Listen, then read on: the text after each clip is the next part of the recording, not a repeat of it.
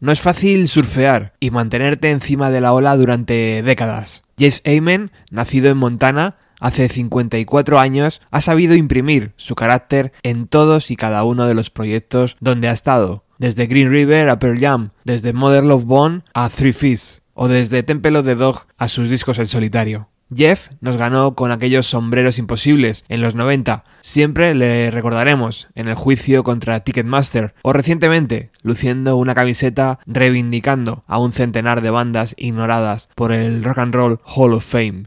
Por eso, en el programa de hoy vamos a repasar su carrera, que arranca cuando Jeff se muda a Seattle en 1983 con su banda Deranged Diction, algo así como Dicción Desquiciada.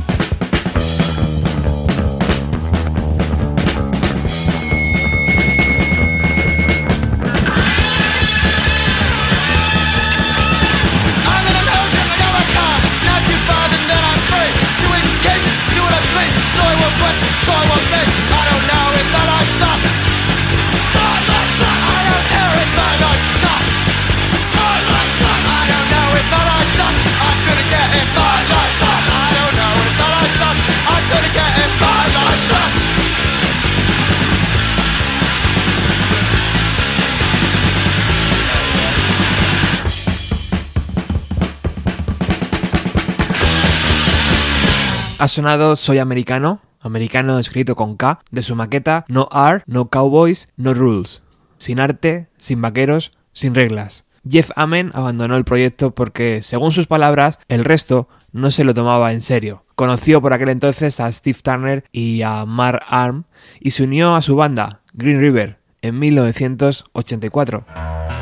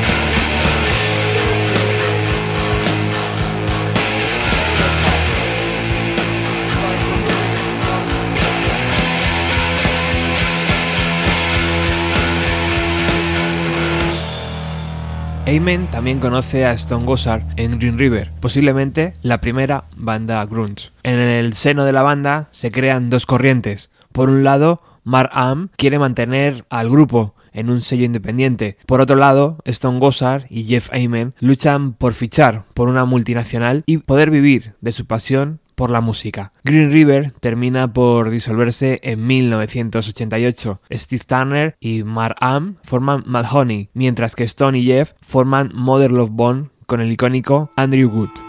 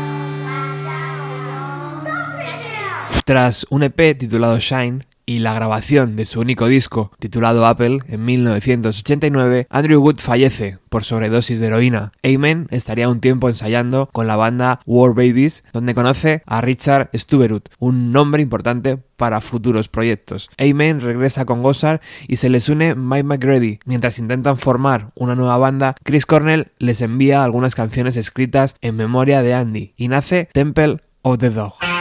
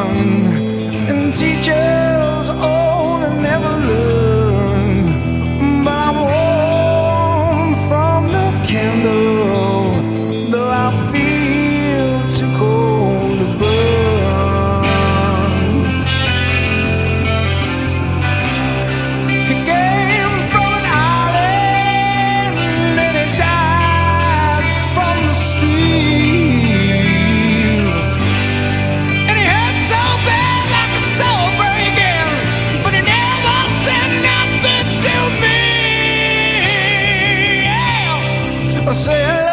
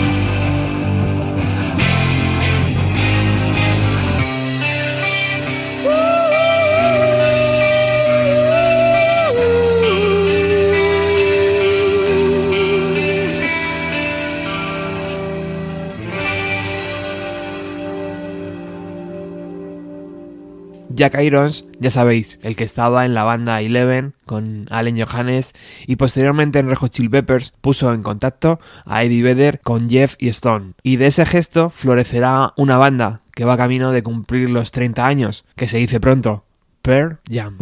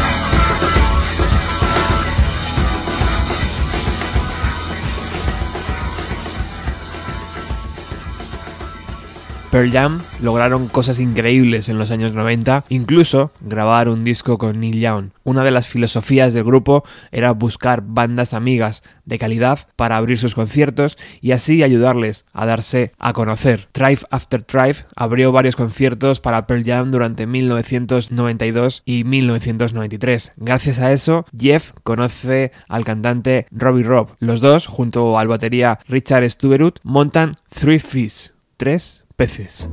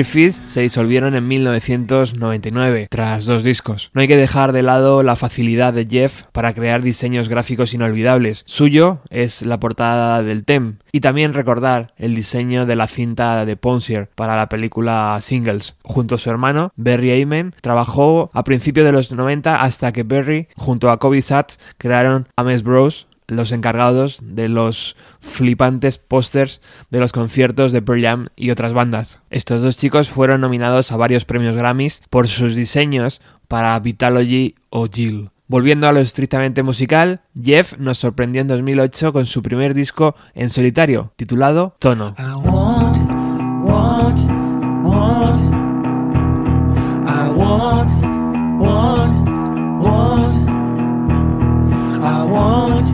Want, want. I want, want, want. I can't stop thinking, can't stop dreaming. So much to be. is frozen in the tracks,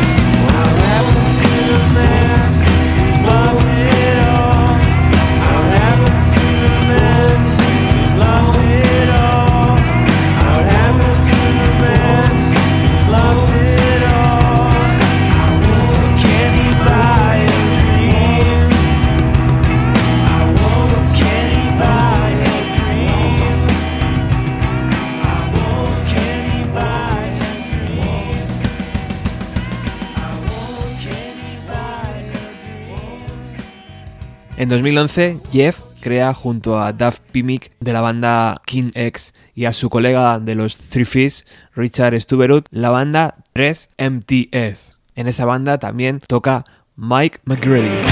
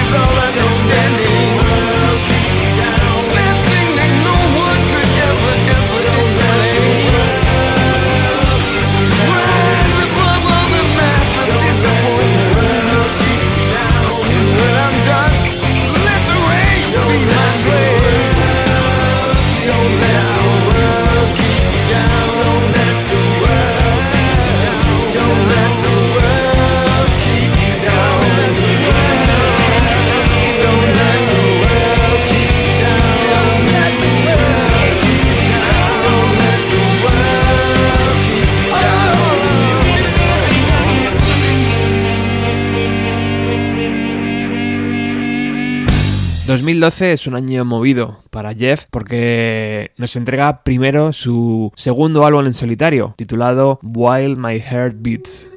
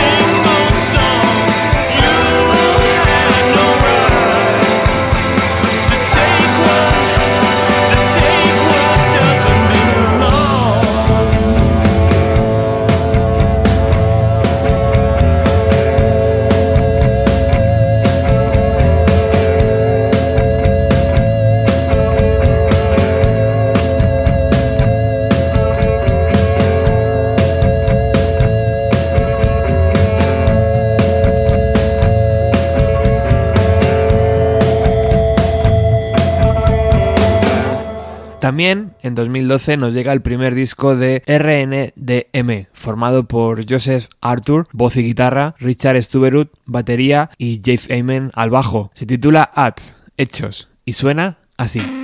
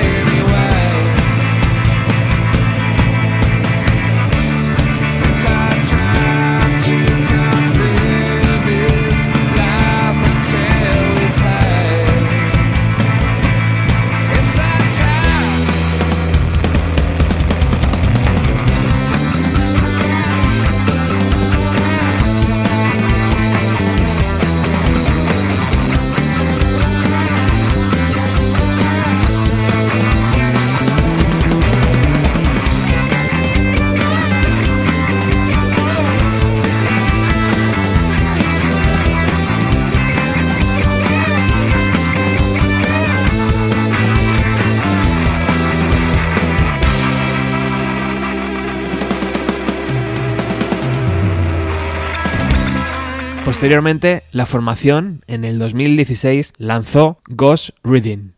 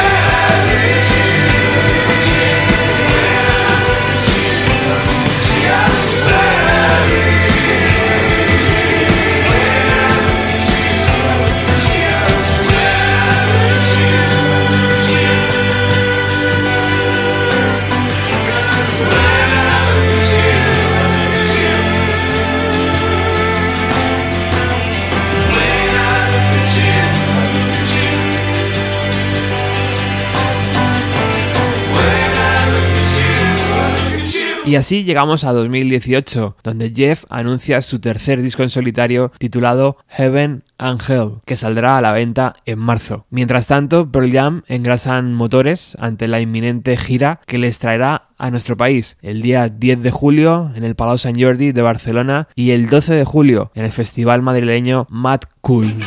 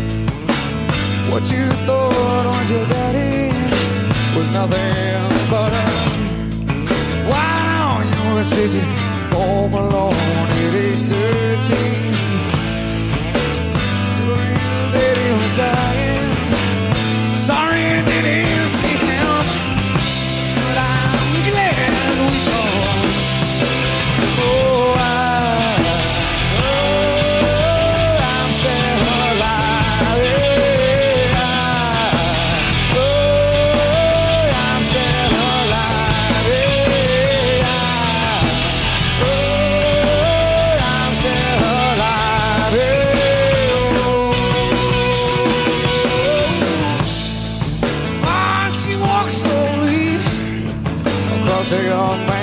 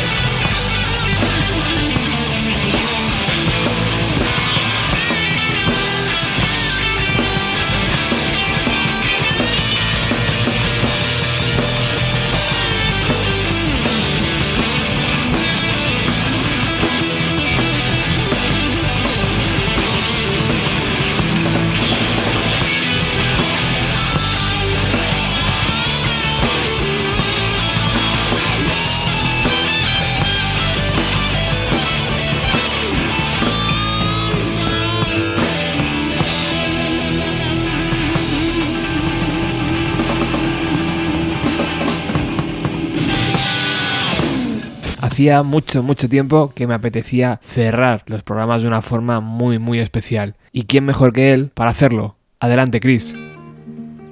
Era un día cualquiera del verano de 1976. Yo era un chaval de 15 años y mi mejor amigo Dickie Heath y yo acabábamos de robar un coche del aparcamiento de una tienda y como no teníamos nada que hacer, entramos en una casa de la calle de la Colina del Zorro. Mientras Dickie registraba arriba en busca de objetos de valor, yo entré en el salón y cuando me metía una pluma chapada en oro y una pitillera de plata en el bolsillo, encontré el libro que cambió completa e irrevocablemente mi vida. Así que, esta mañana, Chris de la Mañana va a emitir los informes del tráfico y del tiempo, las noticias locales va a disfrutar de las obras completas de Walt Whitman. Unos meses después, mientras estaba en un centro de detención para menores, releyendo esos poemas que habían hecho brotar al artista que había en mí, fui castigado por el puño enfurecido del que me había encarcelado. Me informó que los sentimientos homosexuales, eróticos, pornográficos y no naturales no eran aceptables. No se podían permitir dentro de una institución que se dedicaba a reformar a los mal reformados. Saber que Whitman había disfrutado de los placeres de otros hombres fue una gran sorpresa para mí. Y me hizo reconsiderar los poemas que había leído antes.